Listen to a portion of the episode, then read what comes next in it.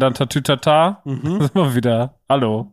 Und herzlich willkommen im Autokino. Schon wieder hier. Genau. Gestorben am Mineralwasser, das? Was meinst du? Bist direkt gestorben am Mineralwasser. Ich bin direkt gestorben. Ja, man muss dazu sagen, während wir hier friedlich versuchen, Podcast aufzunehmen, wütet in der Stadt das Stadtfest, das Schaffenburger Stadtfest und die Leute flippen aus, weil hier mal was los ist, ne? Mhm. Das ist wirklich so. Also wirklich ein Gebrüll auf der Straße. Neben bin ich an so einer Bühne vorbeigelaufen, als Ja. ich hergelaufen bin. Da lief ja wirklich einfach, also so eine Coverband hat gespielt. ja. Und die haben die ganze, also ich habe das ja so immer aus der Ferne gehört über den Tag, weil das halt super krass über die Dächer schallert. Und ähm, als ich rausging, haben sie wirklich mal, mir zu Ehren Laila gespielt. Da habe ich mich sehr gefreut. Und Genial. davor sind nur so 80er-Klassiker gespielt, also 90er-Klassiker, also nur so ein Potpourri, was im Radio läuft. Ja. Und dann am Ende einfach Laila. Ja, geil. Stark. Danke. Aber ich muss auch sagen, dieses Laila-Ding, ne, da haben wir ja noch nie in einem Podcast oder so drüber gesprochen. Und da will ich mal eine Sache sagen, Leute. Ich bin auf eurer Seite. Egal welche Seite ihr seid. ich das bin ist auf, bei vielen Themen so. ja, ich bin auf eurer Seite. ja. So. Das Pendant dazu ist, es ist mir wirklich unfassbar egal. ja. Das ist immer so, alle machen so Geschiss. Ich bin so, hey, mein Lieblingssong war Lutsch mein Schwanz für Ja. Jahre. Also fuck Ja, you. genau. Es ist absolut mir sowas von shitty scheißegal. scheißegal. Es könnte mir nicht egaler Aber es ist sein. schön, es ist scheißegal, so zu formulieren, dass man sagt, ich bin auf all euren Seiten. Ja. Ähm, ich habe mir gedacht, ich steig mal mit einem kontroversen Thema ein. Ähm, denn du hast, also du hast mir schon vorhin vor der Aufnahme gesagt, Chrissy, als ich sagte, viel geguckt habe ich nicht, ich habe die ganze Woche gebuckelt wie ein Blöder. Und ähm, bei mir war es eigentlich auch ziemlich genau so, aber ich habe äh, einen guten Tipp bekommen, was wir gucken könnten fürs Autokino, was ich gucken könnte, weil es so ein bisschen unsere Thematik auch so ähm, trifft. Aber vorher will ich eine kontroverse Sache sagen. Ich bin sehr gespannt, wie du reagierst. Ich liebe ja Disney, so wie du. Ne? Mhm. Du liebst ein bisschen mehr. ich würde aber vielleicht auch sagen, nee, ich würde sagen, ich finde Disney cool, ne? mhm. Und ich würde sagen, du gehst in die Richtung Stalker. Ne? Also so, Ich stehe so. schon manchmal bei Ja. der Mickey Maus vom Haus. Genau, und jetzt will ich sagen, das die ich Öhrchen? finde Disney cool, ne? ja. Und jeder liebt Disney, ne? Und Ja. oder findet Disney cool. Ja. Aber sind wir mal ehrlich, Mickey Maus ist doch für den Arsch. Also ich ich verstehe natürlich, dass man jetzt erstmal sagen will, Moment mal kurz, es ist die Galionsfigur, aber ich finde, die Maus hat nie was Relevantes gemacht. Die ist zu Unrecht Frontmann dieses Konzerns und ich finde, Wer soll denn sonst Frontmann ja, genau, sein? darauf will ich mit dir hinkommen. Also findest du nicht auch, die Maus hat's einfach nicht verdient? Das ist doch nicht geil. Das war wie Philipp Lahm, der damals Kapitän der deutschen Nationalmannschaft war.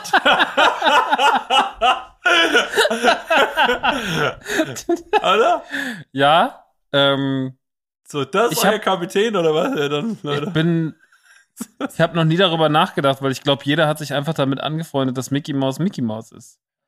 Ähm, Mickey Mouse bringt eine Sache mit, die fast keiner von den anderen mitbringt und deswegen ist sie auch schon mal prädestiniert. Das ist die Form des Kopfes.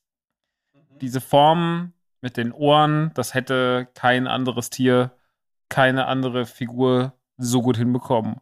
Und allein deswegen, weil du so eine markante, unverkennbare Silhouette hast, würde ich sagen, ist Mickey Mouse auf jeden Fall schon in vielen Hinsichten unersetzbar. Mhm. Ja.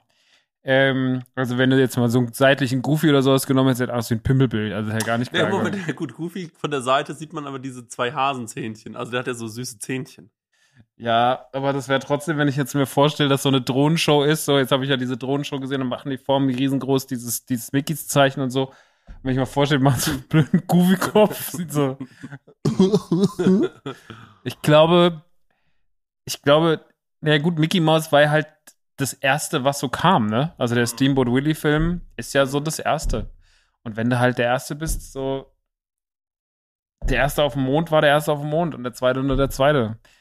Ähm, Ja, das stimmt, aber das, ähm, also ich meine, weißt, also das, äh, das Walt Disney, ne? Das erste, was er gemacht hat, das war dieses Mickey Mouse Ding, ne?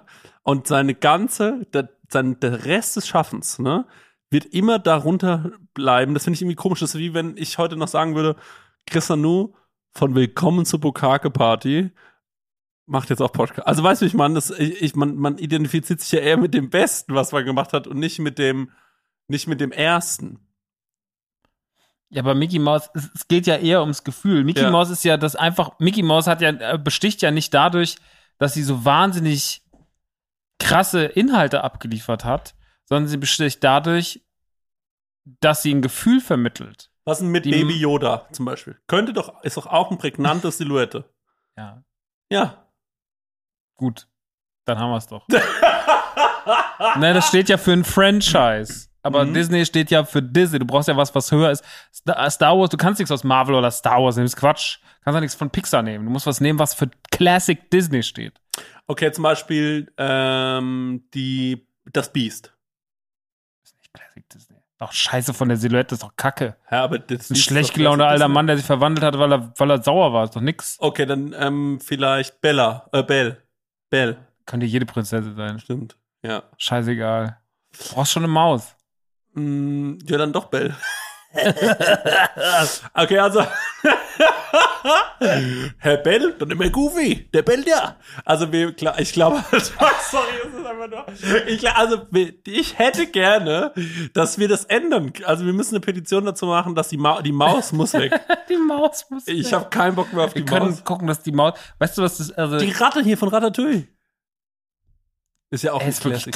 Gott sei Dank gehört dir Disney Ja, nicht. das Ne? Das wäre das Schlimmste, wenn du da rein, toll, erstmal was fallen gelassen, Viertelstunde zu Donald zum Beispiel. Fände ich viel besser. keine Hose an. Deswegen. Das ist ein Perverser. Das, das stimmt, ne? Keine Hose. Der keine Hose. Schwänze guckt die ganze Ja. Zeit raus. Das, okay. Ähm, aber Tick, was das finde ich genial, wenn es Tick wäre. nicht Trick oder ich weiß nicht mal, welche, Fa welche Farbe hat Tick. Ich würde sagen, Tick ist blau. Meinst du? Mhm. Sind die rot? Ich habe halt früher die lustigen Taschenbücher gelesen. Ey, Leute denken ja immer, ich habe nie Comics gelesen, aber bei, bei Disney habe ich ja wirklich die Comics gelesen. Mhm. Und ähm, die Mickey Maus Geschichten, die waren mir immer scheißegal. So, was mir wirklich am Herzen gelegen hat, waren diese Donald, Dagobert, Tick, Trick und Track Geschichten. Sachen. Ja, genau. Das fand ich geil. Alles, was in Entenhausen gespielt hat, diese ganze Mickey Nummer, die könnte, die war mir wirklich egal. Ist Rassismus? Nee, ähm, ja, okay. Muss ich jetzt schon Im Endeffekt im Schluss immer eine Rassismusdebatte Muss ich jetzt schon eine Stellungnahme veröffentlichen auf Instagram? Ja, da habe ich äh, mich vergriffen. Ja. Ich finde, Mickey Mouse ist schon okay. Es muss auch ein bisschen langweilig sein. Galionsfigur von Star Wars ist Vader. Ich finde, Vader ist auch nicht das krasseste, was Star Wars zu bieten hat. Oh, aber es, Vader ist halt sau ikonisch im Gegensatz zu Mickey Mouse. Nein, Vader ist einfach ikonisch vom Design her, aber Vader hat ganz wenig ikonische Momente in der klassischen Trilogie. Das ist nicht so krass. ich Vader ist überschätzt. nee, ich finde, Doch, der hat die Vader hat die besten Szenen hat er danach bekommen. Rogue One. Jetzt, Naja, aber also diese, ich, ich würde sagen, die bekannteste Szene aus Star Wars ist, ist Ich bin dein Vater. ja, okay. Gut, eine. Ja. Ja, die Und das ist wie wenn Mickey. Hey, Mickey, hey, Ah, Pluto! Okay, okay. Ich merke schon, damit müssen wir nochmal ins Plenum gehen. Da, äh, da ist noch nicht das letzte Wort gesprochen.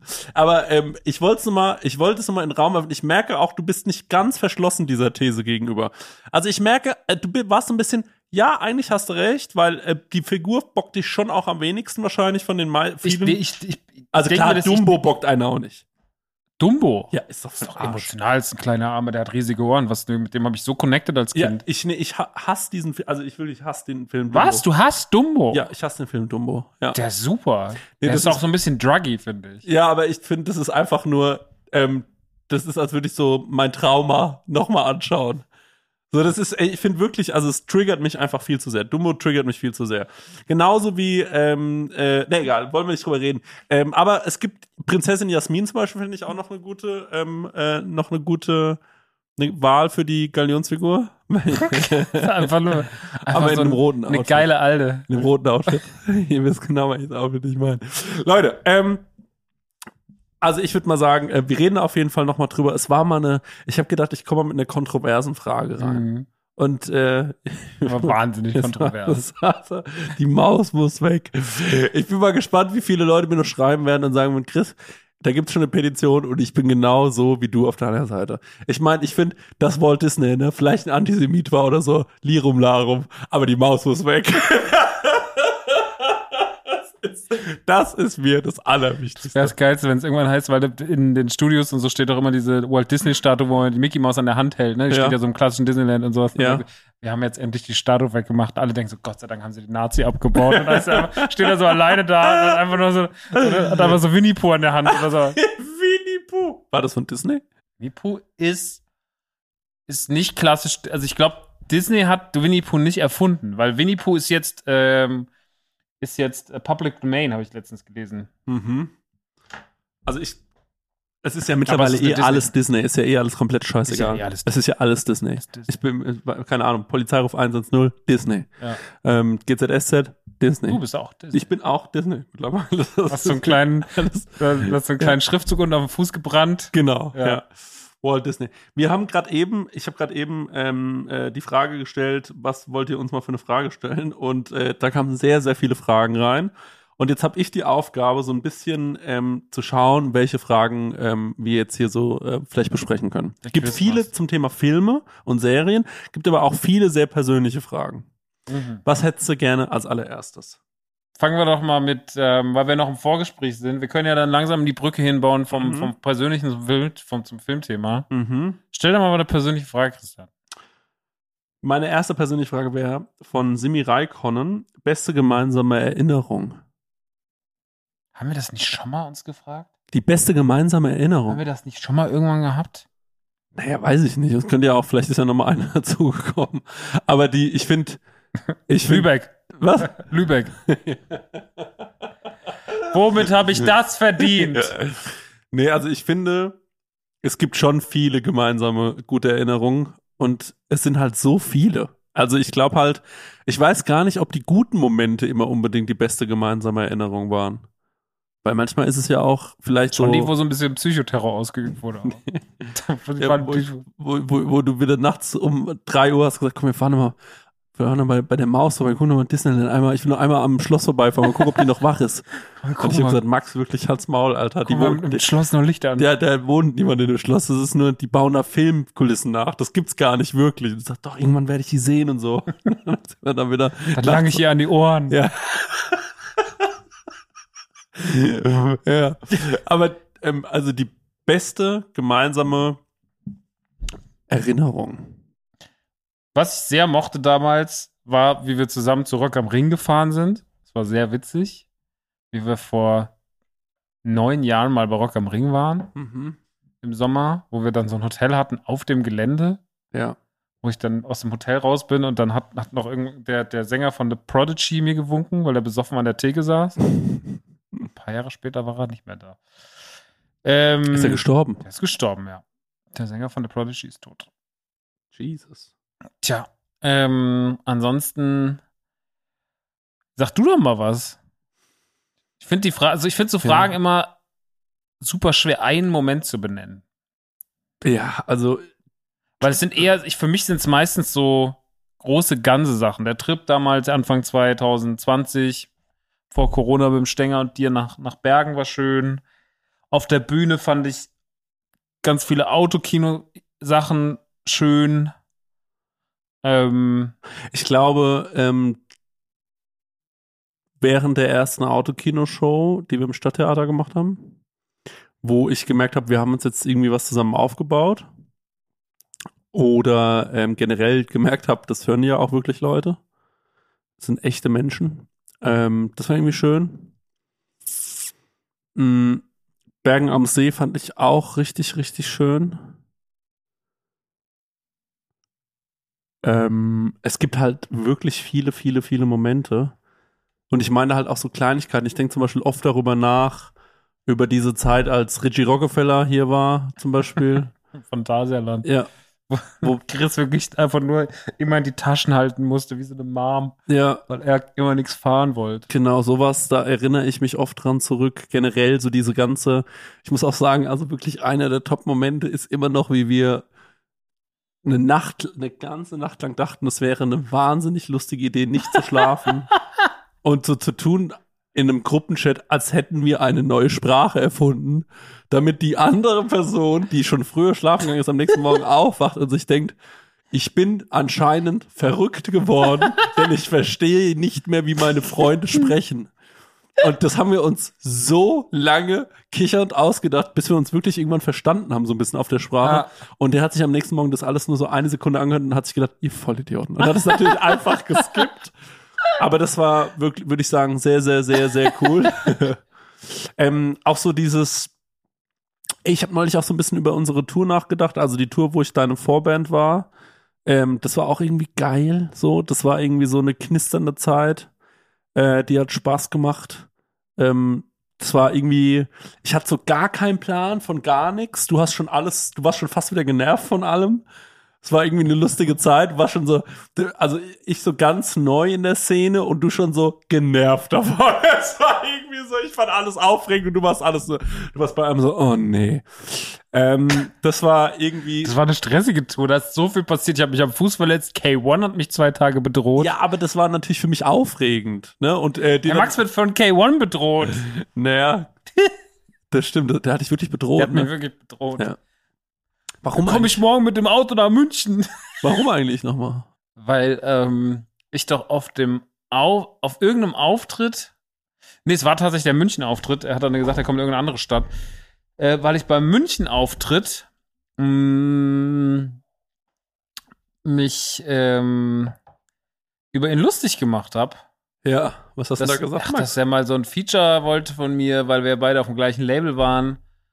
Und dass ich dann irgendwie mich drüber lustig, dass ich doch irgendwas mal über ihn getwittert habe, über ihn und Marc Prinz, Markus von Anhalt, dass sie aussehen wie Schweine. wie Schweine. Und ähm, dann äh, hat doch dann auch irgendwie Rap-Update oder so da noch mit, Ja. mitgemischt. Und dann haben sie das Video auch geteilt. Rockstar erzählt lustige Anekdote über, über ähm, K1. Mhm. Dann war ich auf allen Plattformen drauf. ja. Und äh, dann hat mir K1 Da wollte er irgendwann, dir mal die Nase plattformen. ja, ja, hat er mir, hat mir der Kenneth Nachrichten geschrieben. Da musste ich den Kenneth ein bisschen beruhigen. Ja. Dann haben wir uns, dann haben wir uns versöhnt noch nachts in, in Dortmund mit in, in, im Facebook Messenger. Ich dachte, Puff. im Puff. Wir sind schön zusammen im Puff. haben gesagt, wir machen jetzt, wir machen jetzt den, äh, gut. Ich glaube, wenn du mit K1 im Puff gehst, ne, da bist du, bist du verlierst du, kannst du nur verlieren. Gibt ja diese, ja, es gibt ja dieses, ähm, dieses TikTok-Game oder dieses, was so die ganzen Jugendlichen jetzt so machen, ist so dieses er oder sie ist eine 10 von 10 aber. Ne? Kennst du das? Ja, ich kenn's ja von Twitter. Okay, also ähm, sie ist eine 10 von 10, aber sie hört K1. Sowas halt. Ja, genau. Und da muss ich sagen, dann 0 von 10. Sorry, das ist einfach. Würde ich nicht mit klarkommen. Würde ich wirklich nicht mit klarkommen. Nee, das ist auch wirklich, also da prallen Welten aufeinander, ne? Ja, würde ich, würde ich nicht mit klarkommen. Ja, also ich finde, wir hatten echt schon richtig, richtig viele schöne Momente. Und vor allem bin ich gespannt, was noch so für Momente auf uns warten im hohen Alter. Ähm, also was, was halt noch so kommt, ne? Das ist, das ist so, ich kann es gar nicht. Ich, also zum Beispiel, wir fahren jetzt ja wieder in Urlaub im Oktober nach San Sebastian. Ich bin gespannt. Ich weiß immer nicht, wo wir hinfahren. Wo fahren wir hin? Nach San Sebastian. wo ist das? Ähm, das ist in ähm, Spanien? Japan. Nein, es ist in Spanien, ja. Es wäre so lustig, wenn du jetzt saulang denken würdest, es wäre in Japan, aber dann ist mir Ja, aufgefallen. das- kommen sie ganz so ein bisschen zu rassistisch angezogen. Ja. In so einem Kimono mit so Holzschuhen. Mit Holzschuhen wie die Schweizer, meinst du? Das macht Wie keinen die Sinn. Holländer am Schwein. Achso, äh, die Ja, Holländer, ja, klar. ach, egal. Ist lange Geschichte, was meinem Kopf los war. Aber es ist auf jeden Fall. Ja. Naja, auf jeden Fall fahren wir nach San Sebastian. Genau, wir fahren nach San Sebastian. Und ähm, ja, also ich meine, klar, so, so, solche Trips machen immer Bock, denke ich, und schaffen Erinnerungen. Und ähm, ich glaube halt, also Eigentlich wollen wir was essen gehen. Ja, ich, ich, ich glaube halt so, auch diese Phase nach, ähm, war das, nee, vor so Pubertät, wo wir viel miteinander rumgehangen haben. Ähm, Das ist halt einfach, da muss man halt dazu sagen, da hat Christian einfach bei mir damals in Heusenstamm mehr oder weniger gewohnt. ja, Also es gab wirklich, wurde sehr viel, das war, lag halt daran, es lag nicht an der Freundschaft, sondern weil ich halt eine Xbox hatte mit FIFA. ja, genau richtig, ja. Das war Christian relativ viel da und hat viel FIFA gespielt. Und dann haben wir immer, wie die Schweine, ne? Dann haben wir immer, ist einer immer zum türkischen Supermarkt gefahren, hat wahnsinnig viel Sucuk und Feta-Käse Ja, gekauft. das stimmt. Dann wurde das einfach nur klein geschnitten und Backofen, dann hat man einfach immer nur so Sch- Sucuk-Scheiben warm mit zerlaufenem Feta gefressen. Und na, war, nee, stimmt gar nicht. Wir haben auch oft dieses äh, kleine Raclette gemacht. Du hattest so einen kleinen Raclette-Grill für zwei Personen. Ja, da wurde auch öfter mal ein kleines Raclette eingeschmiert nebenbei. Also, das war schon, war schon feiste Zeiten. Das war eine feiste Zeit. Ja. Aber naja, also ich glaube, also es gibt halt super viele ähm, Erinnerungen. Also ich glaube, ganz viele meiner. Aber wann haben wir angefangen? Ich frage mich immer so, wann war der Punkt, wo wir so richtig befreundet waren? Also, weil das war ja, wir haben uns ja früh gekannt, 2005, Mhm. aber dann war ja auch erstmal lange Zeit die Stimmung nicht so. Ja, ich Ich glaube, es wurde so in der, ich würde so sagen 2012, 2013, das war schon so die Zeit. ja, ich würde auch sagen, ja, 2012, 2013. Wir kennen uns schon ich- 17 Jahre, Christian. Ja, da bin ich aus Hamburg wiedergekommen, glaube ich. Und danach äh, ging es los. Ja, ich hatte ja damals, ich habe ja damals gar nichts gemacht. So, ich habe ja irgendwie äh, keine Musik mehr gemacht zu dem Zeitpunkt. Nee, war das stimmt gar nicht. Da habe ich wieder Musik gemacht und es war kurz bevor ich wieder aufgehört habe, Musik zu machen. Du hast doch noch Sonntagabend gedroppt. Ja, genau, stimmt. Ich habe noch die krasse EP gedroppt. Ich habe noch eine Frage, die schließt so ein bisschen an an das, was ich gleich, ähm, also die kommt jetzt von mir, die kommt nicht von, äh, von einem Hörer oder einer Hörerin. Ähm, es gibt in, wir reden gleich über, es gibt eine Metallica-Doku auf Netflix. Und der Max Richard Lessmann hat zu mir gesagt, Leute, ich habe mir eure Folge angehört, wo ihr so ernst über diese ganzen Themen sprecht. Und er findet es krass, dass wir da so ernsthaft drüber gesprochen haben. Und er meinte, es gibt ja diese Doku von Metallica, Some Kind of Monster heißt die, die so kurz vor dem Stand Anger ähm, Musikalbum entstanden ist. Ich glaube, das kam 2003 und es hat so die Zeit davor äh, Mhm. dokumentiert. Und, Entschuldigung, ich habe so heute so wie, wie den ganzen Tag einen Frosch im Hals. Ähm, und das, das Ding ist halt, ähm, was die halt gemacht haben ist, die hatten so krassen Streit untereinander, dass die einen Therapeuten quasi Mhm. auf Payroll hatten. Also der war immer mit dabei. Und äh, das fand ich sehr, sehr interessant mir anzuschauen. Da reden wir gleich nochmal drüber. Aber vor allem sieht man ganz kurz, kurz Lars Ulrich. Und Lars Ulrich ist der Drummer von äh, Metallica. Ähm, den kennt man auch so ein bisschen, glaube ich. Also der ist schon so eine bekannte äh, Persönlichkeit. so ein bisschen Meme. Mhm, genau. Der hat auch mal so, der hat auch so ab und zu mal so kleine Filmrollen gespielt in Mhm. diesem, wie ist der Film, wo der nachts irgendwann, sagt, wo der, wo der eine mit der, mit Brandon, der langhaarige Comedian und Jonah Hill hatten doch mal so, ein, so eine Rockkomödie zusammen. du meinst aber nicht nie wieder Sex mit der Ex. Nee, nee, nee, nee, nee. Aber da spielt er auch mit. Brandon, wie heißt der denn? Der lang, Brandon, ich will Brandon Flowers Der sagen. Katy also- Perry Ex-Mann. Ja. Ähm, der heißt äh, Gott, ey, das ist wieder ganz schlimm. Aber auf wie jeden Fall in dem Russell Film, Brand. Russell Brand. Und in dem Film spielt doch ähm, Russell Brand der, den neuen Mann von seiner Ex-Freundin. Russell Brand ist ja verrückt, ne? Den haben wir ja an die Esoterik verloren. Oh. Warst du mal auf dem Profil von dem? Nee. Ich folge dem bei Instagram, weil ich mir das immer anschaue und der macht so, ähm, der macht halt so Retreats. Also man kann so zu dem kommen mit so einer Decke oder so und dann trifft man sich mit dem und dann meditiert er so vor allen Leuten. Aber ähm, der macht auch so ein bisschen so komische Motivationsreden und ähm, das hat irgendwie so, ich habe es noch nicht ganz durchblickt und vielleicht ist es auch total cool, was er da treibt. Aber ich finde irgendwie, das hat so einen komischen Vibe. Okay. Also es ist mir, das Hemd ist mir ein bisschen zu doll aufgeknöpft bei Russell Brand in letzter Mhm. Zeit. Und da war es schon immer doll aufgeknöpft. ja, ja. Aber auf jeden Fall, um zu meiner Frage zu kommen, ja. weil ich habe ich hab diese Szene gesehen und habe mich sofort gefragt, ich, ähm, äh, wie du darauf antworten würdest. Der Vater von ähm, äh, Lars Ulrich ist ehemaliger Profi-Tennisspieler Mhm. und ähm, hatte einen Jazzclub oder sowas in die Richtung und hatte auch verschiedene Bücher über Musik veröffentlicht. Das bedeutet, der Typ ist wirklich krass into Music und sein Sohn macht halt Musik. Und der hat halt gemeint, naja, also das, der größte Abfuck für mich ist es immer, wenn ich meinem Vater die Songs zeige. So, ich denke, der Song ist geil, dann zeige ich das meinem Vater und dann habe ich einfach nur Schiss vor seiner Bewertung. Mhm. Und dann habe ich so überlegt, wer das bei mir ist, ähm, ob ich so eine Person habe. Und mir ist aufgefallen, na, es sind meistens ähm, meine Freundin gewesen in meinem Leben, glaube ich. Mhm. So, ähm, also selten, dass ich mir gedacht habe, ich glaube, deine Meinung wäre mir sehr, sehr wichtig. Mareks Meinung wäre mir sehr, sehr wichtig.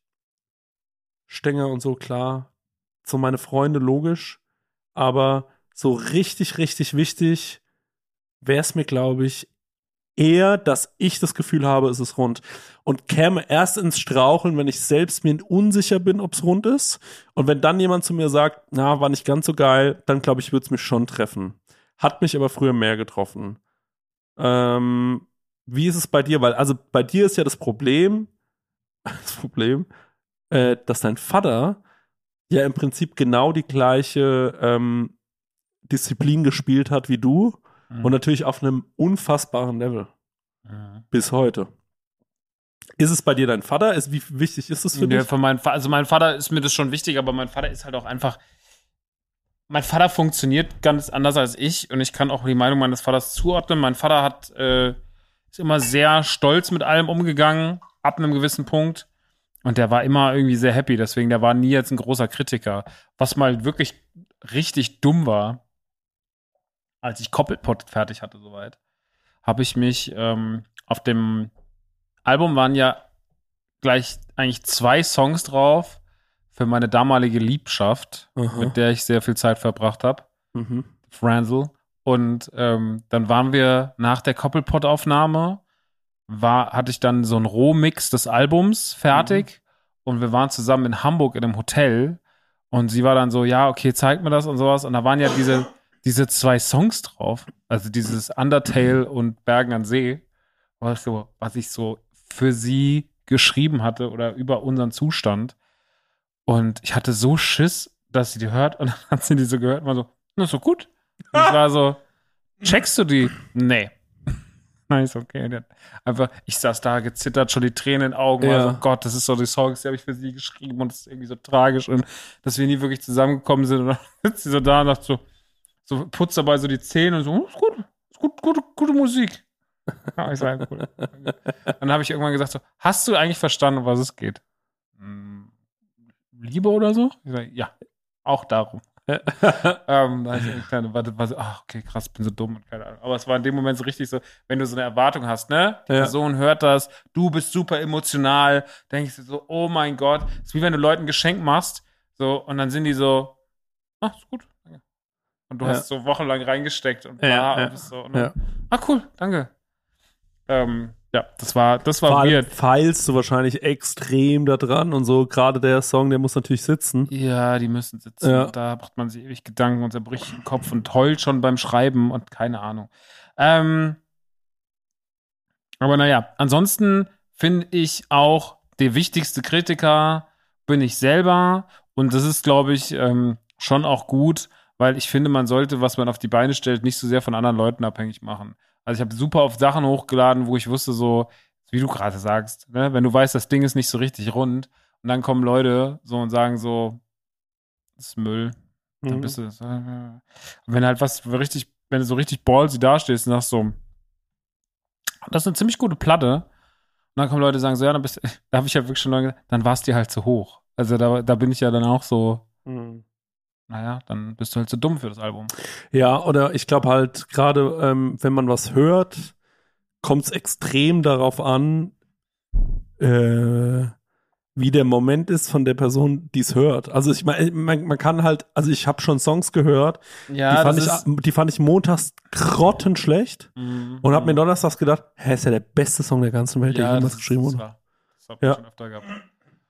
Und das, äh, das ist, ähm, ich glaube, es ist auch total wichtig, das sage ich auch inzwischen Freunden, wenn die mir mal irgendwie so eine Platte von sich reichen oder so, dann sage ich, ey, sei mir nicht böse, aber wenn ich nicht in dem Mut bin, setzen wir uns jetzt nicht hin und hören die. Weil jetzt bringt, das ist deiner Musik gegenüber, deiner Kunst gegenüber das Respektloseste, was man machen kann. Gib mir die und ich setze mich hin und höre die dann, wenn ich die hören möchte. Und wenn ich mich denke, ich bin dafür bereit, weil nur dann bringt's was. Ich finde, das ist wie, wenn du ins Kino gehst und hast keinen Bock auf den Film. Das ist halt so. Du kannst dich nicht eine Stunde ins Auto setzen und sagen und erwarten, dass Menschen, der eine Platte direkt, das habe ich so oft gemacht, dann bin ich dahin, habe dem das gezeigt und die, die waren alle irgendwann so, hast gemerkt, so, Leute haben gar nicht die Auffassungsgabe, dass sich alles reinzuziehen. So. Und da Mhm. erwartet man auch zu viel von, von seinem Gegenüber. Mhm. Ähm, deswegen, das ist schon okay. Also, Könntest du damit leben, wenn du, weil du hast jetzt gerade gesagt, du bist dein einziger oder, oder der, der einzige Kritiker, den du so richtig, vor dem du richtig Angst hast. Ähm, könntest du damit leben, wenn du, ähm, und ich glaube, ich weiß die Antwort, ich frage es trotzdem, angenommen, du machst eine Platte und du denkst dir, es ist richtig, richtig geil, mhm. aber du weißt auch schon im Vorfeld, na, es ist sehr speziell, aber so speziell liebe ich's und ähm, wird wahrscheinlich Probleme haben, an, äh, sein, seine Audience zu finden. Mhm. Und dann release du die Platte und äh, dann tritt es genau so ein. Also ähm, es gibt nur wenige Leute, die feiern es total und ähm, dem Rest ist es komplett irgendwie zu sperrig oder die kapieren es nicht oder sonst irgendwas oder die finden es auch scheiße. Könntest du dann auch wirklich damit leben, weil du sagst, na gut, ich habe es ja auch so eingeschätzt und ich finde es ja selbst sehr, sehr gut oder würde es dich schon zornig machen? Aber bei Koppelpot war es ja ein bisschen so. Mhm. Hast du die Frage deswegen so bewusst so gestellt? Naja, also weil es ist ja, also ich glaube, wir sind schon ego-driven. Und wir sind halt, ich glaube, dass wir schon Sachen machen, wegen, weil es uns wichtig ist, wegen unseres Egos, weil wir das brauchen. So, also du wie ich. So, ähm, also auch, weil wir sonst verarmen. Wir müssen auch Sachen machen, was unser Job ist, mittlerweile. Aber ich glaube, wir haben schon alle irgendwie, also, oder würdest du sagen, du bist der Kunst, also es gibt jetzt Leute, die wirklich behaupten, das macht mich auch immer ein bisschen wahnsinnig, aber es gibt ja wirklich Leute, die sagen, nee, ich bin es der Kunst wegen, ne? Mhm. Ich würde eher sagen, ich habe ein Mitteilungsbedürfnis ähm, und warum ich das habe, ist, glaube ich, weil ich gemerkt habe, wenn ich mich mitteile, werde ich gesehen. Ne? So, ich glaube, das Ja. habe ich so, das habe ich so, das habe ich so irgendwann gelernt. Und natürlich will man dann, dass das Mitgeteilte auch angenommen wird. Absolut. Ähm, aber ich glaube trotzdem, wenn ich die absolute Superaufmerksamkeit haben wollen würde, Mhm. dann würde ich was machen, was auch schneller solche Aufmerksamkeit generiert. Also du kannst ja heutzutage Musik machen und damit in eine Kerbe schlagen, die sicherer ist als eine verschrobene 80er Jahre Synthie-Wave Rap-Platte. So, das kannst du ja schon. Du hättest ja auch einfach modernere Musik machen können, die zeitgemäßer war zu dem Zeitpunkt und dann hättest du wahrscheinlich noch ein paar Leute mehr erreicht. So. Ähm, das habe ich aber nicht gemacht. Und ähm, ich muss schon sagen, ich, ich fühle, also wenn ich Kunst, ich mache ja eh nur Kunst, wenn ich Bock habe, Kunst zu machen. Also ich Mhm. habe noch nie gesagt, ich muss das machen fürs Geld. Natürlich ist es ego-driven, das ist es immer. Mhm, Das glaube ich nämlich auch. Das glaube ich bei allen, aber ich glaube, das ist fast bei allen so. Also ich kann fast keinen, wo ich nicht, also auch, auch ein großer Künstler wie Casper oder sowas, das hat auch trotzdem was damit zu tun. Das ist nicht nur der Expressionismus, sondern das ist auch so dieses, na, ich will auch schon jeden Tag vor 30.000 Leuten stehen. So, ne? Wenn man es Mhm. schon mal hatte, dann ist ja auch geil, wenn man es fortsetzen kann. Ähm, aber ich glaube, es ist schon immer ein Unterschied. Will ich das einfach nur, also du merkst ja super oft, dass Künstler existieren und Menschen auch Musik machen, weil sie einfach nur gerne bekannt werden wollen, ohne Ziel und ohne Verstand. Und super viele Leute sagen, ja, ich will einfach nur bekannt werden. Und dann ist man so, ja, aber warum? Was, wo ist denn dein, wo ist denn dein Point of Selling so? Wo, was, warum willst du denn bekannt sein? Du bist doch, du hast doch, du bringst doch gar nichts mit. Und dann sagst du, ja, ich wollte aber Musik.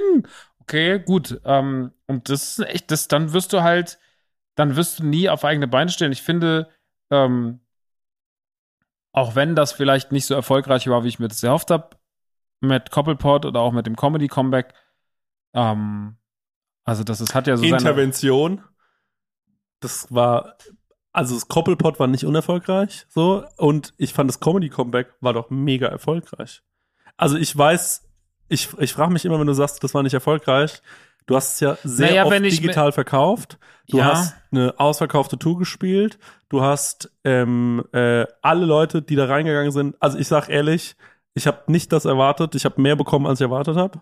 So, ich habe, ich hab, weil du hast ja keinem gezeigt, hast ja, ja Psychobugs. So, das war einfach nur so, ich zeig's euch, gar- ich zeig's niemandem. Und dann sind wir hingegangen, waren alle so, naja, keine Ahnung, jetzt kann ja alles passieren, ne? Und ähm, ich fand's, ähm, wir fanden's alle mega. Also es war so, ey, du fand alle deine Freunde waren so, ey, es ist geil. Alle deine ähm, äh, Leute, die du irgendwie vielleicht auch so ein bisschen beeindrucken willst, in Anführungszeichen, da gibt's jede Menge von so, natürlich, die man immer beeindrucken will, ohne dass du jetzt jemand bist, der alle pleasen will, aber du weißt, was ich meine. Mhm. Äh, die fanden es alle geil und ähm, ich, also das würde würd ich sagen, war vielleicht der furioseste Start in eine Comedy-Karriere, den es je gab. Ich glaube, kein Comedian in Deutschland hat ähm, mit seinem ersten Programm, was er gespielt hat, so viele Leute bespielt, so schnell und auch so ein gutes erstes Programm hingelegt wie du. Also das muss leider komplett dagegen gehen. Ja, gut, aber die meisten bringen ja auch nicht schon eine, eine paarjährige Karriere als Musiker mit und Podcaster. Ja. So, ne, da hatte ich ja mir selber schon ein bisschen Vorlauf gegeben. Aber ja, weil es halt auch ähm, meiner Meinung nach eine gewisse Qualität hatte. Ich meine, da geht auf jeden Fall noch sehr, sehr, sehr viel mehr, aber es hat ja trotzdem eine Qualität. Hätte ich mir auch gewünscht, wenn es ein bisschen über den Tellerrand geschwappt wäre, Mhm. so. Und bei Koppelpot ist es auch so. Es wäre Mhm. schön gewesen, wenn es, weil auch Koppelpot war ja was, was alle irgendwie so in der Bubble und da gab es ja auch von den alten Fans, auch wenn das eine andere Platte war, keine Kritik. Also die waren ja alle so, ja, geil, gib uns mehr, mach das so.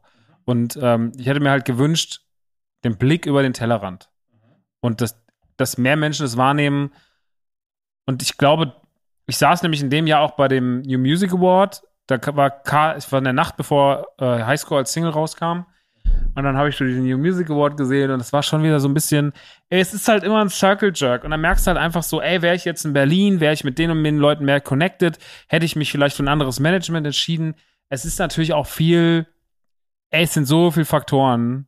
So, es sind so viele Faktoren, wie du deine Sachen spielst. So, wenn du halt immer sagst, so, ich bin der alleinige Typ, der sich alleine einschließt, alleine sein Programm spielt und so, alleine seine Platte macht mit zwei Leuten, dann ist es halt einfach ist immer die schwierigere Ausgangsposition. Auf der anderen Seite finde ich aber auch irgendwie ganz geil, irgendwo rauszuschießen und zu sagen, so Leute, ich habe wieder was gemacht. So, und irgendwie mag ich das auch. Ich glaube, ähm, ich sehe mich schon als Künstler. Ich sehe mich schon, ich sehe das, was ich mache, schon als, als, als künstlerische Form. Ähm, mir ist es wichtig, weil es für mich auch eine Ausdrucksform ist. Ich merke ja jetzt gerade, wo ich es nicht so machen kann, Mhm. ähm, wie sehr es mir fehlt. Ja, Und es fehlt ja. mir nicht nur, weil mir die Aufmerksamkeit fehlt, die fehlt mir auch, aber es fehlt mir auch, weil mir ein ganzes Ventil fehlt. Mhm. Ja, so. Also, weil du, weil es nicht reicht, äh, in ein paar witzigen Tweets, in ein paar witzigen Stories seine Energie zu entladen, sondern das ist für mich ist Bühne und Platte schreiben einfach ist einfach super essentiell geworden für, für, für Ausdruck, Mhm. für Expression. Und deswegen finde ich es geil, wenn es auch wieder dann so weit ist. Ähm, und das mit der Comedy-Karriere, da hast du schon natürlich recht. Aber ey, da war es halt auch einfach, es war halt pechgetrieben, ne? Corona fucked it so. Wahrscheinlich, wenn es kein Corona gegeben hätte, gäbe es heute keinen Laden, aber dafür hätte ich wahrscheinlich noch ein ganzes Programm, hätte ich noch mehrere Touren gespielt und wäre wahrscheinlich ein neues Programm schon fertig. Crazy. Mhm. Mhm, stimmt. Glaubst Ja. du jetzt, wo es dir so, also ich meine, jetzt, wir hatten wir hatten's ja, wir hatten's ja auch über so, ich meine, ich glaube, an mir geht's, ich habe ich hab's jetzt, ich habe es dir vorhin auch gesagt nochmal, ich bin mental jetzt gerade auch nicht auf der, in der besten äh, Situation meines Lebens. Dir geht's ähnlich. Glaubst du, wenn du jetzt so Mucke machst, bald wieder, oder wenn du ein Comedy-Programm schreibst, glaubst du, dass, dass diese Phase jetzt gerade, oder, oder denkst du manchmal, wenn es dir beschissen geht, dafür wird, glaube ich, die Platte dann deswegen Ja. umso geiler. Ja, ne? okay, gut. Ich Weil, denke mir immer so, alles läuft irgendwo hin. ja, Also es ist nicht so, deswegen ha- habe ich auch, glaube ich, immer noch so viel Energie ja. ähm, und bin eigentlich immer noch sehr motiviert mit allem, weil ich Mhm. mir immer denke, wenn dann der Tag kommt, wo du dich hinsetzt und anfängst zu schreiben, wird's richtig gut. Ja. Ja. Weil manchmal, wenn so Momente zu Hause schon aufblitzen, dann merke ich schon so, okay, so, also da sind schon so die ersten Refrains stehen schon, die ersten Mhm. Songideen, die ersten musikalischen Vorstellungen. Beim Comedy-Programm steht schon der komplette Rahmen und so. Also es ist alles schon so, es ist alles schon so in Form, weißt du, in meinem Mhm. Kopf. Und jetzt muss halt einfach nur, jetzt müssen Pinsel und Farbe genommen werden, muss halt reinkritzeln. Das wird halt, darauf freue ich mich richtig doll.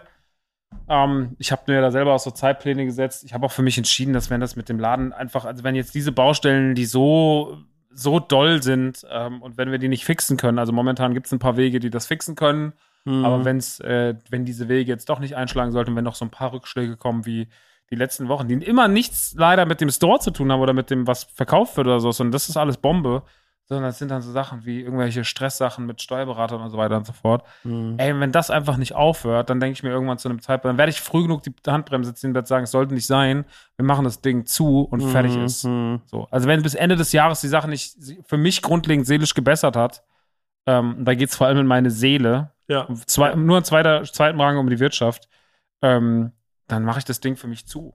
Weil ich werde mich nicht ficken. Ich habe das gesehen in meinem Leben, wie sich eine Person wegen einem Laden kaputt gemacht hat. So. Und äh, ich werde dem nicht folgen. Das habe ich mir geschworen. Und dann, und weil ich auch einfach äh, weiterhin, ich möchte nicht irgendwann da sitzen und sagen, ich hatte 5000 Chancen, habe alle verpasst, weil ich zu dumm war. Weißt du? So. Und das ist, ähm, wenn ich mal so überlege, so andere Künstler, die sind irgendwie 35, die sind Anfang 30, Mitte 20, die haben schon irgendwie die Stacks auf dem Konto, weißt du, und bist immer noch so, bist immer noch einfach, ich bin so ein Dachboden-Hustler einfach. So. So, weißt du? Der Seppo! Oh, Der Seppo. geil, du bist ein Dachboden hast. Ey, wenn ich letztens, ich letztens so, so, ab letztens irgendwann so Kram von mir, so privat, so 4.000, 5.000 Euro auf Kleinanzeigen gemacht und alles noch verpackt, dachte ich mir so, habe ich mir nicht gedacht, dass ich da mal irgendwann Ja, so, ja. musste ich da nicht machen, aber ich wollte was loswerden. Da ich gedacht, Ja, du bist immer noch ein Dulli, du packst immer noch deine, wie 99, als ich mein erstes Ebay-Konto hatte. ja. Naja, gut, keine Ahnung. Ey, wird schon alles. Ich finde auf jeden Fall, was ist denn mit dir? Also, was willst, willst du irgendwann mal nochmal? Oder willst du einfach nur noch Instagram, Gags und Podcasts? Was ist, was ist, the, was, what is the goal? Es ist witzig, dass du mich das fragst. Die, äh, die, also in mein, ich merke gerade, dass die, ähm, dass die Einschläge immer näher kommen, was Musik angeht. So, dass ich nochmal versuche, ich würde gerne einen richtig guten Song machen. Das ist mein Ziel. Also ich glaube, die, was ich in meinem Leben nie geschafft habe, war einen Song zu schreiben, den ich, ähm, den ich mir heute noch wirklich richtig gerne anhöre. Mhm. Also Retrospektive war ein guter Song, auch gut geschrieben und so, fand ich aber nicht zu eigen, also war schon eigensinnig, aber ähm, ging mir auf den Sack, dass so viele Leute drüber geschrieben haben, klingt wie Prinz Pi, Alter, da krieg ich wirklich zu kotzen. ähm, die, ähm, ich hätte Lust, noch mal was zu versuchen, was, ähm, was, was zu machen. Ich habe tatsächlich einen Song geschrieben mal, der kam aber nie raus. Der war, fand ich, sehr, sehr eigensinnig. Ähm, das war aber irgendwie, der ging nur so eine Minute zwanzig und äh, der ist mir neulich wieder irgendwo entgegen, den habe ich auf irgendeiner Festplatte gefunden und da dachte ich mir so, ja, ist irgendwie schon. Der mit dem Falco-Sample? Ja, Na, der Ja. war gut. ja. Und ähm, dann dachte ich mir, das war ja nicht mal ein Sample, das habe ich ja selbst eingesungen. Das war krass. So, ich weiß noch ganz genau, was für ein Abend war. So, da habe ich zum einer der wenigen Abende in meinem Leben, wo ich gekifft habe. Und dann saß ich beim Uli Zeller, liebe Grüße, der macht gerade das Blend Festival in äh, Wiesbaden und ähm, ich saß bei ihm im Studio in Frankfurt, war nicht mal sein Studio und er hat so mit Digga, ich gehe jetzt nach Hause, ich habe keinen Bock mehr, ciao. Und ähm, dann ist er so gegangen und äh, dann durfte ich so auf dieser kleinen Couch pennen im Studio.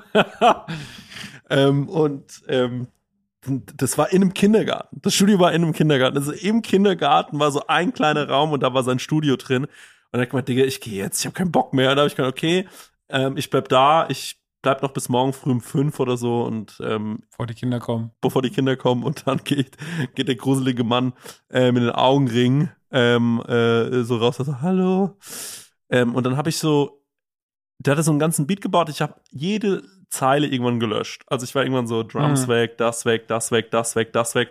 Und am Ende war es wirklich nur noch die Gitarre und darauf habe ich dann einfach aufgenommen. Und ähm, war so morgens, ey, das habe ich gemacht. Und dann war so, ey, ist irgendwie geil, ist richtig krass, voll, es klingt voll eigen. Und äh, dann habe ich mich entschlossen, nie wieder in meinem Leben auch nur einen einzigen Song zu schreiben für mich als Künstler, sondern äh, immer nur noch Quatsch-Songs. Und ich habe es ähm, neulich schon ähm, irgendwo erzählt. Der Punkt ist aber, dass ich mich durch diese Quatsch-Songs so gefühlt ein bisschen freigeschwommen habe. Denn ich hatte früher immer die Angst, ähm, naja, ach, ich bin mir nicht, ich bin mir nicht, wir haben so viel Scheiße gemacht. Und wir waren mit Scheiße so erfolgreich, Max. Du und ich, Alter, die fucking flotte Biene, den Song, den ich ja geschrieben habe, und du hast ja Gott sei Dank deinen Part dazu beigesteuert. Ähm, und äh, das sind so, wo ich mir so denke, ey, ganz ehrlich, du hast so viel Scheiße gemacht im Leben, jetzt kannst du auch noch mal einmal versuchen, einen richtigen Song zu schreiben. Und ähm, in letzter Zeit sprechen mich ganz viele Leute darauf an und sagen so, allein die Woche zwei Leute so gemeint, so, ey, schreib doch noch mal einen Song. Und ich bin so, ja, ich werde noch mal einen machen. So, und dann werde ich ihn veröffentlichen. Und wenn es die Leute dann scheiße oder egal finden, ne? Fair. Aber dann habe ich wenigstens einen Song noch mal gemacht und bin so, und dann ist es für mich abgehakt. So, ich glaube, das würde ich noch mal sehr gerne machen. Ähm, und ey, mich reizt natürlich Stand-up-Comedy. Also keine Frage. So, mich reizt es ja schon sehr. Ich glaube, äh, weiß gar nicht, ob man das mal besprochen hat, aber also, ähm, als du mir irgendwann mal gesagt hast an Weihnachten, dass du jetzt ein Comedy-Programm schreibst, alleine, da war ich schon ein bisschen äh, heartbroken. Ich glaube, es war Silvester, es war nicht Weihnachten. Nee, es war ich. Weihnachten. Äh, ist egal. Das war das Irgendwie- Weihnachtsessen Ja, zwischen genau. Weihnachten und Silvester. Genau, da war ich schon ein bisschen heartbroken, weil ich irgendwie dachte, wir machen das zusammen. Und ähm, war dann aber total, also wirklich, hab's wirklich gefeiert, ähm, äh, was du gemacht hast. Und ähm, denk mir auch so, ganz gut, dass ich damals sowas noch nicht gemacht habe. Also, ich glaube, dass man für sowas auch in einem richtigen Alter sein muss, beziehungsweise oder so, ein Reif, so eine Reife haben muss. Die hatte ich damals auf keinen Fall. Ähm, ich weiß jetzt auch nicht, ob ich die jetzt habe, aber ich habe jetzt auf jeden Fall meine Themen, denke ich, über die ich sprechen könnte und sehe mich auch viel klarer. und weiß viel eher, wer ich sein wollen würde und so auf der Bühne. Ähm, ich habe mir gedacht, ich mache so einen Hausmeister. Der Dackelverein. und ähm, dann, ähm, ja, also ich glaube, darauf hätte ich Bock und ähm, das will ich aber alles so unverkrampft wie möglich angehen. Also da, wo du ähm, immer äh, ähm, dir denkst, ich muss jetzt ein Album schreiben und dann wird es veröffentlicht und dann sieht alles gleich aus und man erkennt hier einen Hint auf das und da dies, das und alles passt zusammen, bin ich so, das weiß ich ganz genau, wenn ich so anfange, wird es mir ähm, das äh, letzte Nerv, den letzten Nerv rauben. Deswegen bin ich so, na, ich versuche jetzt mal einen guten Song zu schreiben und vielleicht brauche ich dafür vier, fünf Anläufe. Aber das wäre bestimmt ein schönes Gefühl. Und ich würde, glaube ich, gerne mal auf so zwei, drei Stand-Up-Bühnen gehen, wo mich kein Schwanz kennt, äh, wo ich einfach nur hingehe und vielleicht auch ein bisschen versage. Aber natürlich habe ich diese, diesen Traum von mir, dass ich auf die Bühne gehe und die Leute sind so, naja, das wird bestimmt eh nix. Und dann gehe ich so runter und dann kommt so Stefan Raab, äh, zittert und sagt, oh mein Gott, das war das Beste, was ich je gesehen habe. Hier ist der Vertrag, bitte unterschreiben Sie. Ähm, aber die, äh, ob das funktioniert, weiß ich nicht. Ähm, weil ähm, alle Leute reden darüber, wie scheiße deutsche Comedy ist, aber ähm, ich habe schon viele von denen dann auch auf einer Bühne gesehen und dachte mir dann so, ja gut, also so viel geiler macht ihr es jetzt auch nicht. Mhm. Schon schwer. Ähm, das das ähm, ist schon auch ein Handwerk und das ist, ähm, ich habe da auch Respekt vor und ich bin auf keinen Fall jemand, der, der sich anmaßt zu denken, ich bin wahrscheinlich besser als alle anderen. Ich hoffe, dass ich der beste ähm, Comedian aller Zeiten sein werde. Ähm, so wie ich auch hoffe, dass ich den besten Song aller Zeiten schreiben werde. Aber ähm, wenn es ganz cool wird mit dem Song und ganz cool wird mit dem Comedy-Programm, wäre ich, glaube ich, auch schon ganz glücklich. Und dann würde ich einfach mal gucken, was mir so liegt. Ich habe auch neulich angefangen zu schreiben. Also so einfach mal, ich habe so eine Idee für ein Buch. So, also ich habe eine ganz klare Idee für ein Buch, was ich erzählen wollen würde. Und ähm, auch da bin ich so, habe ich so eine Seite geschrieben, nachts um vier, bin ich aufgewacht und gedacht, jetzt fange ich an. Dann habe ich mich hingesetzt, habe so geschrieben und es war okay. Also es war wirklich nicht mehr als okay. Ähm, lag vielleicht auch an der Uhrzeit und dass mir vorher keine Gedanken gemacht habe, sondern einfach mal drauf losgeschrieben habe. Und ähm, da bin ich so, würde ich schon gerne mal machen. Und ich glaube, es wird bei mir ähm, jetzt nicht mehr lange dauern, dann werde ich mir eins dieser Sachen wirklich vornehmen. Weil ich gerade auch so bin, ich brauche jetzt irgendwie, ich würde gerne mal was ausprobieren. Auch einfach so für mich. Ja, ich finde, es hat viel zu tun mit dem für sich. Dem Ventil. Deswegen weiß ich gar nicht, ob es immer so sinnvoll ist zu sagen, so, ey Leute, auf jeden Fall, da das passiert das und das, sondern es einfach erstmal machen. Ja, genau. Wenn man, deswegen also dieses, ähm, Das hast du ja neulich ganz gut gemacht, als du auf Twitter schon wieder irgendwas prognostiziert hast, was alles rauskommt jetzt bald. ich habe ne? die große Rockstar Das Entertainment Phase Ich habe angefangen. das gesehen, Max, ich habe gedacht, du bist wirklich, du hast einen, Verste- jetzt hast einen Verstand verloren. Ich fand's gaggig. ja, ja. Ich würde gerne mal so richtig schön Fickfilmchen drehen eigentlich. Genau, was ich nochmal machen will, ist ein OnlyFans. Ähm, ja, ey, Max, Ich würde mal gerne so ein geiler Pornodarsteller werden. ja, auch da werde ich dich unterstützen. ja, Da auch hätte da ich werde ich drauf. immer hinter so stehen, richtig, Max. so richtig so ein nochmal so richtig schön viel ficken vor der Kamera. Ja, oder was ich mir auch schon gedacht habe, ist so, äh, was ich auch noch so werden könnte, ist so Fitness-Influencer. Hm. Weil ich ähm, glaube, die machen Kann ja auch kombinieren. Ja, Ficken und Fitness. ja, genau, ja. Das glaube ich. Aus dem FF heißt er.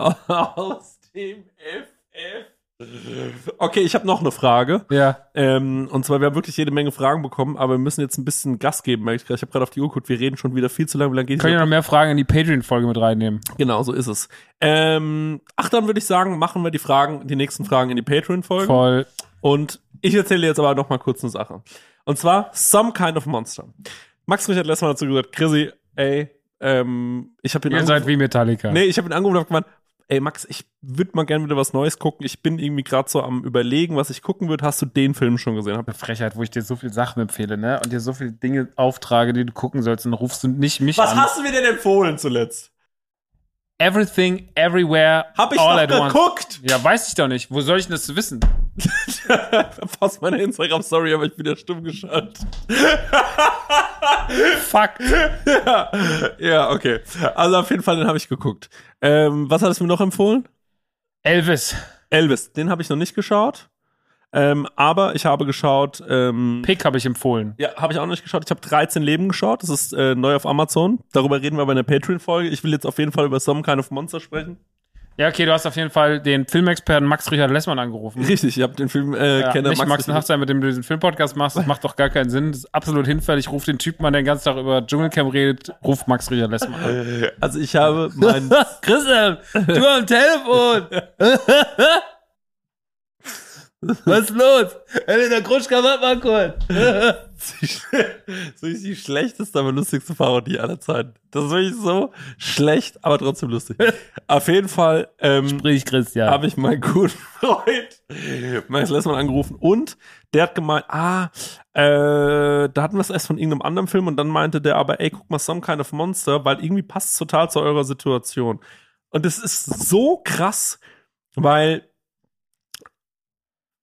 für alle, die das nicht wissen, Metallica ist eine unfassbar große Band. Ich glaube, Anfang der Mitte der 90er haben die so drei, vier Alben, jedes Jahr ein Album rausgehauen, sind irre groß gewesen, ähm, haben keine Ahnung, alles gespielt, was man sich vorstellen kann. Ich habe mal gestern geguckt, die haben alle so ein geschätztes Vermögen von 500 Millionen oder so.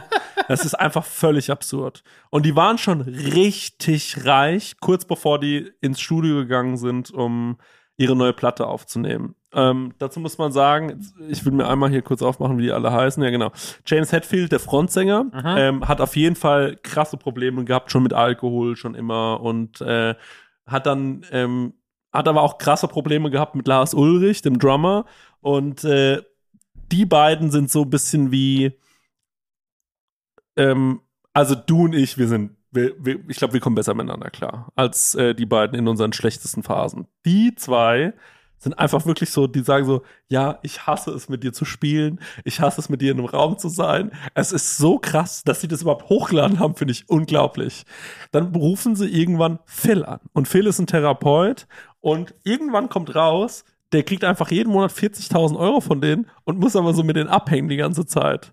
Und ähm, die Doku endet auch so ein bisschen komisch, weil es irgendwann so ist, so, ja, wir haben jetzt rausgefunden, wenn man ein Album macht, das Sa äh, Sand, Sand Anger heißt, dann wäre es schon auch gut, wenn man sich vielleicht nicht so mag und Phil, du bist gefeuert. Irgendwie, das ist so hängen geblieben, dieses Ende. Es macht gar keinen Sinn, aber ähm, die Doku zeigt total krass, wie da so, ähm, ja, wie das so, wie sowas so abläuft. Es sind ja regelmäßig auch Leute aus dieser Band immer wieder ausgetreten, weil die gesagt haben, Leute, ich habe hier keinen Bock mehr drauf. Mhm. Fickt euch ins Knie.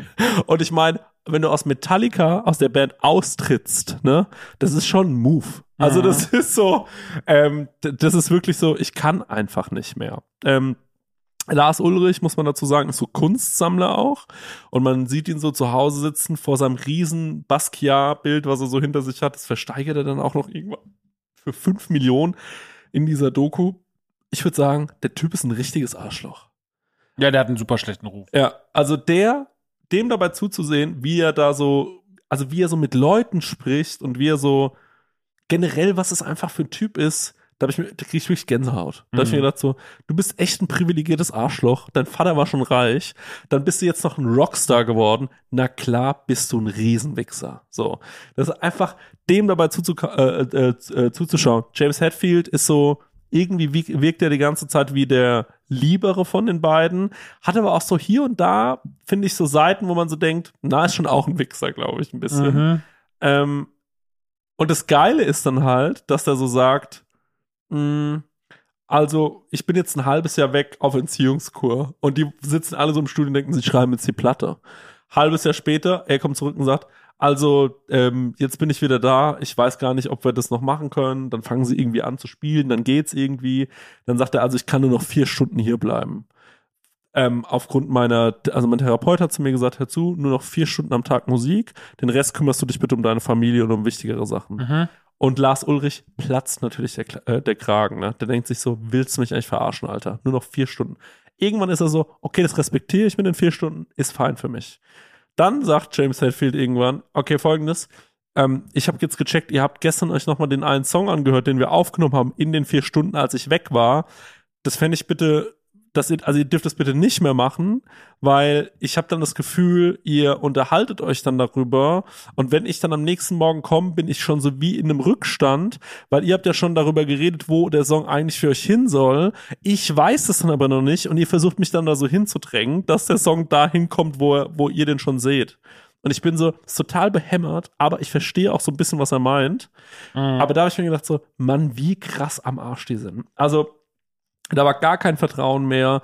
Die haben sich einfach überhaupt nicht mehr leiden können. Der erste Basser ist ja irgendwie bei so einem Tourbusunglück gestorben. Die waren, glaube ich, damals in Schweden unterwegs und ähm, er ist leider gestorben. Ähm, seitdem hatten die immer wieder so wechselnde Basser, die auch, äh, einer von denen taucht auf in der Doku und der ist so mega fertig. Der spielt dann, glaube ich, in einer anderen Band, die heißt So ein Typ in so einem Raumanzug. Megadeth. Ja, genau. Ähm, wegen Buzz Lightyear. Okay, stark. Ähm, Oder einfach nur so ein Knopf. Ja. Buzzer. so. Hast du eine Meinung? Nee. Und ähm, der zum Beispiel sagt so, ey, ich musste aus der Band raus, weil ich so Alkoholprobleme hatte, haben die mich rausgeschmissen, Mhm. also Lars Ulrich und so. Und er sagt so, er hat jetzt eine neue Band, die heißt Megadeth und die sind auch super erfolgreich. Das Problem ist nur, alle hassen ihn. Weil für alle ist so, du bist der Loser, der bei Metallica rausgeflogen ist. Du hattest die Chance deines Lebens und du bist rausgeflogen. Der sagt, ich laufe auf der Straße entlang, jemand macht das Fenster runter und sagt, Metallica und zeigt mir den Mittelfinger. So, er sagt so, ihr, er sagt so, ey, Metallica läuft im Radio, ich muss es ausdrehen, es macht mich einfach nur fertig. Ich schalte den Fernseher an, Metallica. Der sagt so, ey, es ist das Schlimmste auf der ganzen Welt für mich. Es ist einfach nur furchtbar. Und dann sitzt er dabei mit ähm, Lars Ulrich und diesem Therapeuten Phil, der auch immer dabei ist, und dann unterhalten die sich so darüber. Man muss dazu sagen, äh, dieser Typ, ich habe mir, ähm, ich, äh, ich glaube, der heißt, äh, ich glaube, Jason Newsted war das, ich bin mir nicht sicher. Ich habe mir nochmal dem seine ähm, Wikipedia-Eintrag durchgelesen. Super problematisch, also ist mittlerweile so ein heftiger Christ, weil er ähm, ja, halt zu viel gesoffen hat und äh, die haben den Wenn wahrscheinlich man viel säuft, wird man Christ. Genau, richtig, das ist Jesus. Also, Was hat zu Wein gemacht? ja, so. Da kann man sich mal schnell abends Ja, genau, über ja. die Binde kippen. ist jetzt Wasser, Wein? Ich weiß, ich probiere einfach. Ich meine, das Problem ist halt, ähm, der hasst jetzt auch Schwule und so. Ah, das wird also Davids das ist ja, ja, genau. Mm. Ja, das ist halt so. Das ist halt bei dem. so- Davids besonders schwierig, ja. Naja, auf jeden Fall, denen dabei zuzuschauen, wie ich so denke, ihr seid die unzufriedensten Millionäre überhaupt, ist echt interessant. Also die sind mega unglücklich, Max. Die sind so fucking reich, die sind die erfolgreichste Band überhaupt und sind aber so, während sie das sind, so mega unglücklich aufgrund von Befindlichkeiten, holen dann diesen Therapeuten dazu, den sie dann irgendwann wieder rausschmeißen, weil sie finden, der ist zu teuer. Und vor allem, weil sie auch irgendwann finden, dass er so immer wieder so einen Grund sucht, um nochmal mit denen zu reden. So, also das ist so lustig irgendwie, weil der bekommt natürlich 40.000 Euro. Da dachte ich mir auch so, na, wenn du deinen Therapeuten so gut bezahlst, ne, will der dann überhaupt, dass es dir besser geht? Gut, absolut richtig. so schlecht fürs Geschäft. Ähm, aber ähm, das war wirklich, wirklich, wirklich krass und äh, da hat man, da hat man echt so ein also da hat man echt krasse Einblicke bekommen. Ich denke, dass wenn ich Metallica-Fan gewesen wäre, damals in den 90ern, die Musik war mir leider komplett scheißegal immer. Mhm. Ähm, überhaupt nicht mein Film gewesen, aber ähm, ich glaube, ich hätte diese Doku einfach nur verschlungen. So, ich hätte mir gedacht, so, Mann, es ist so krass und ich glaube, wenn du richtig krasser Fan bist, ist es nicht auch ein bisschen deprimierend? Weil so ein bisschen ein Traumplatz, dass die ein geiles Team sind? Ja, das glaube ich schon. Aber ich meine, die meisten Leute sind ja so, wenn die jetzt, ähm, ich glaube, man hat heute schon einen nüchterneren Blick auf eine Band, die in den 90ern so erfolgreich war, oder? Ja, aber man will ja schon ein bisschen, dass die das Team sind. Die haben ja damals zum Beispiel, Lars Ulrich hat ja so krass Napster verklagt. Mhm. Ähm, kann man ein bisschen vergleichen mit der, in Deutschland hat ja Bushido seine Fans verklagt und ähm, die haben aber nicht seine, ihre Fans, sondern Napster verklagt, äh, weil sie diese Plattform eben zu, ähm, zur Verfügung gestellt haben für alle Leute, die das nicht kennen. Napster war Spotify ähm, der ähm, 90er Jahre, kann man eigentlich fast sagen. Ne? Napster war eine Tauschbörse, die größte Tauschbörse, die es gab. Und da war nicht nur Musik, sondern da gab es auch Filme, da gab es, keine Ahnung, Serien, Ja. Pornos. Die Leute haben einfach alles, was sie hochladen konnten, getauscht. Ja. Und Napster war einfach eine der prominentesten Basen. Aber da, Musik war da so das, das äh, Hauptsegment. Und ähm, ja, und äh, dann haben die die verklagt und die Fans sind ausgerastet, die haben das gehasst, die haben gesagt, ey, ihr scheiß Millionäre, ist das euer Ernst? Haben die Platten äh, zertreten von denen und haben gesagt, ey, ich verbrenne alle meine Platten. Die Amis sind dann auch immer gleich so pathetisch, ne? Haben so irgendwelche Sachen verbrannt von denen, wo ich mir so denke, super dumm, aber ja, okay. Äh, macht ihr mal. Ähm, es ist sehr interessant, sich das alles anzuschauen. Ähm, es geht auch viel um MTV und äh, ähm, ich muss auch sagen, die tra tragen richtig geile Klamotten. Also ähm, die sehen halt geil aus, wie so 90er Rockbands halt ausgesehen haben. Ne? Ja. Das war ja auch schon in der Woodstock-Doku so, finde ich. Ja, ja. Wo ich mir immer gedacht habe, ihr habt schon alle geil ausgesehen.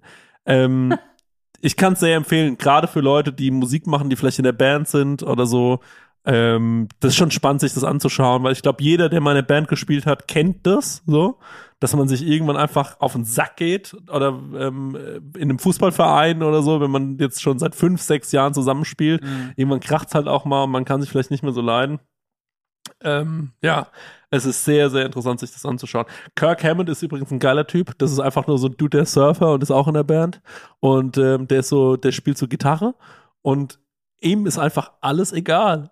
So, die beiden schreien sich die ganze Zeit an. Er ist so, ja, ich habe einfach mein Ego abgelegt, ähm, um als gutes Beispiel voranzugehen. Cut. Und dann sieht man die anderen beiden, die sich einfach nur anbrüllen. Und ich denke mir so, Mann, du kannst froh sein, weil ansonsten wäre das der schlimmste Krieg ever zwischen euch drei. Ja. Ähm, ja, genau. Also, ich kann es wirklich sehr empfehlen. Some Kind of Monster. Ähm, es gibt's auf Netflix. Es dauert ein bisschen lang. Es dauert so 2 Stunden 40 oder so. Schon lang. Ja, ist schon lange. Ähm, aber ich glaube, für alle Leute, die Metallica-Fans sind, ich schätze, unter euren Eltern gibt's auch viele Metallica-Fans. Ähm, oder, also mein Vater zum Beispiel, ich glaube, der hat das bestimmt mal gehört, Mhm. wobei mein Vater nicht, aber so, aber viele so Bekannte von meinem Vater, das sind so Metallica-Fans. Und ähm, ja, guckt euch an. Metallica an die Festhalle. Ja, ja, genau. Ja, Freunden. da werden sie abge- genau. Und ähm, auch übrigens genial, wie dumm da teilweise die Songs entstanden sind. Also haben sie so ein äh, Telefonat und äh, dann sagen die so, äh, sagen, sagt er so während seinem Telefonat, ja, es ist ja wie wenn ähm, ich vorne ähm, äh, ich, ich quasi ich decke jemanden und er sticht mir den Rücken und dann ist er so, ja, man, das ist ein geiler Satz, schreibt den auf und fünf Minuten später sieht man den, wie er so, wie er den so in so ein Mikrofon schreit. Ich bin so, ihr wart schon auch einfach. das war schon auch, das war schon auch oft die erste Idee.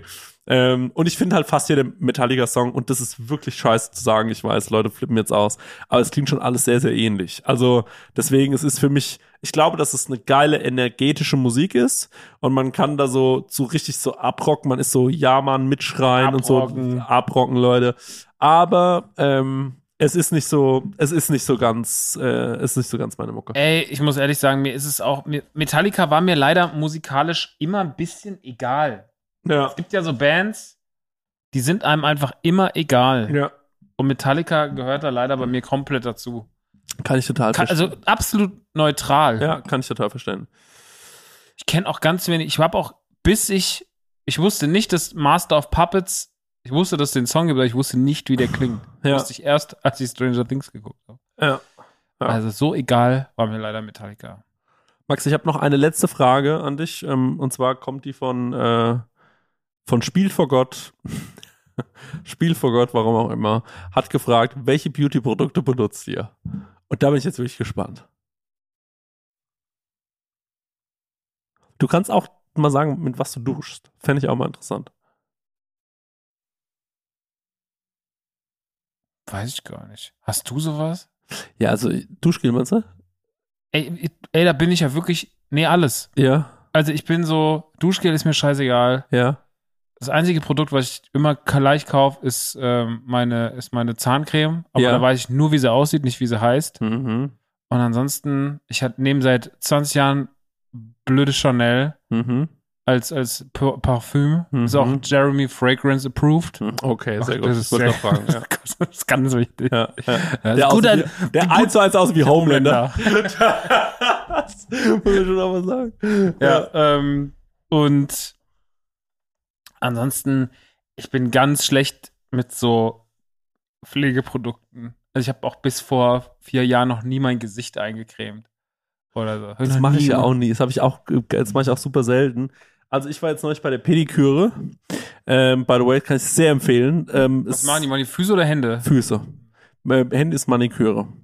Und ähm, ja, kann ich wirklich sehr empfehlen, hat Spaß gemacht und äh, wurde am Tag darauf direkt vom Marek für meine Füße gelobt. Ich weiß nicht, ob er es wusste, aber, also gut, er wusste es glaube ich schon, aber es ist, ähm, äh, es, hat, es hat mich sehr gefreut. Also, ich benutze ähm, an Pflegeprodukten. Ich habe auch gar nicht so wahnsinnig viel. Ich habe ähm, mir so ein Deo gekauft. Das ist von, ich glaube, Vichy heißt die Marke. Ja. Leni Lessmann hat es in ihrer Story empfohlen, hat gesagt, das ist das beste Deo oder sie hat es mir irgendwie geschickt oder so. Dann habe ich es bestellt, habe das falsche bestellt, ist aber trotzdem ein gutes Deo. Ähm, ich habe aktuell, ähm, ich hatte, ich habe ein Parfum von, ähm, also ich hatte ganz lange dieses Dire, Dire, Dire, Savage. Ähm, dann hatte ich ganz lange ähm, so ein Parfüm von äh, Aesop. Das mochte ich aber eigentlich gar nicht so sehr. Ähm, Im Moment habe ich äh, Tom Ford Oud Wood, ähm, was so ein Klassiker ist. Ähm, ja.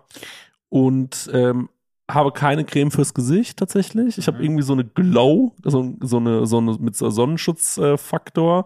Mhm. Äh, das ist ganz gut, wenn ich so, wenn ich so rausgehe und ich weiß, die Sonne scheint, dann mache ich das manchmal drauf.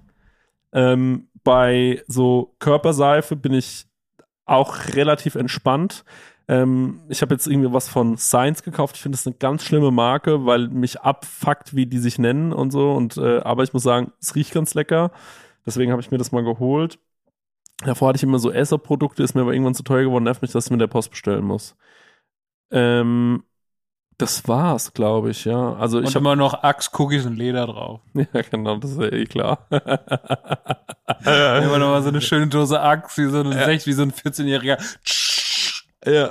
Nee, aber ähm, ansonsten, ähm, das war's eigentlich, ja. Und ich äh, bewundere so Leute, die sich so richtig viel Mühe damit So geben. eine Skin-Routine haben. Na, weil es ja irgendwie auch bestimmt sich toll anfühlt. Also ich kenne das ja auch, wenn ich mich abends ins Bett lege und ich bin frisch geduscht, es fühlt sich einfach besser an.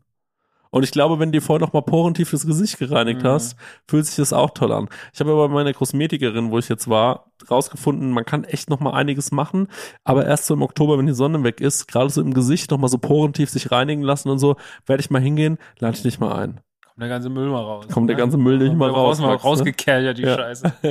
ja. Vor, einfach nur mit dem Kercher durch die Fresse gehen. Ja. Mm. Ja, also ich glaube wirklich, dass, dass das mega befreiend ist. Ich habe so ein Video mal von Haftbefehl gesehen und da wurde ihm auch so irgendwie so die ganzen Poren irgendwie so rausgezogen. Da dachte ich mir so, geil, das will ich auch machen. Das will ich unbedingt mal machen. Microneedling heißt das, glaube ich. Jesus Christ. Max ist mal mal alles. So, bist müde. Wir gehen da knietief rein. Toll, dass wir heute nochmal, ähm, äh, dass wir heute nochmal aufgenommen haben. Das bedeutet, wir haben jetzt in drei Wochen drei Podcasts veröffentlicht. Mhm. Mhm. Schon toll. In zwei Wochen hören wir uns wieder. Aber natürlich gibt's jetzt noch gleich was Kleines auf Patreon. Mhm. Wir sind ja in der After-Credit-Scene. Gibt's noch mal eine halbe Stunde extra. Mhm. Wenn ihr uns supporten wollt und noch was genießen wollt, äh, patreon.com slash im Autokino. Und man muss auch mal da dankendes Lob aussprechen, denn die Menschen haben nach unserer tiefsinnigen Folge 176 äh, vor zwei Ausgaben sehr viel auch wieder auf Patreon zurückgefunden. Und äh, das freut uns doch auch. Und es werden jeden Tag wieder ein paar mehr. haben ihre Pledges erhöht, sind mehr Leute dazugekommen, bin Ja. ich äh, wirklich dankbar. Und ich sag dir was, wir sind immer noch einfach richtige Big Player auf Patreon. Ich habe neulich mal geguckt, wie viel ähm, Follower so äh, Leute wie zum Beispiel Hazel Brugger, von der ich jetzt mal behaupten würde, dass sie schweineberühmt ist. Ähm, und die haben so, na, jetzt nicht so viel mehr als wir. Also die hat, Okay. so 1200 Leute. Und wir haben fast 900 Leute. Das ist ziemlich geil. Das mu- muss ich sagen. Also wirklich, da habe ich mich echt gefreut. 1000 wäre die Zahl, 1000 wäre das Ziel dieses Jahr wieder. Back to the 1000. 1000 wäre das Ziel? Ja. Nennen wir Okay. sie doch die geile 1000. Stark. So, Maxi, toll. Mit einem, äh, so, so lieb ich's. Ähm, und äh, Leute, wir hören uns nächste Woche wieder. Ähm, Übernächste Woche. hast du übernächste Woche? Ja, Stimmt. Zwei Ja, Wochen. Genau, stimmt. Alle zwei Wochen. Naja. Aber müssen wir trotzdem früher, also ist egal, ich, äh, wir müssen ja früher aufzeichnen, weil eigentlich bin ich ja in zwei Wochen äh, in Disneyland Ja, ich bin, Anaheim. ich bin in, äh, ich bin äh, auf Malta. auf Malta? Ja, stimmt, ja. Wann bist du auf Malta? Ich bin auf Malta zwischen dem, ähm, ich bin im Urlaub zwischen dem, warte, das finde ich auch geil, dass wir das jetzt hier besprechen. Zwischen dem 5. und dem 11. bin ich im Urlaub. September. okay. Das ist, glaube ich, die Woche, wo du auch in Disneyland bist. Ich flieg am 8. Ja. September. So ist es. Nun gut. Gut, gut, mein Lieber. Gut, mein Lieber. Dann würde ich sagen, machen wir Feierabend hier und gehen dann rüber zu. Jetzt, mischt sich alles gerade. Ist gerade komplett. Der ist Ich- einfach in Berlin Äh, losgefahren. dann ist einfach nochmal Dresden, mal ganz kurz nochmal rüber nach Saarbrücken. Saarbrücken. Scheiße, Saarbrücken. Also, Leute, tschüss. Klar, Leute. Tschüss.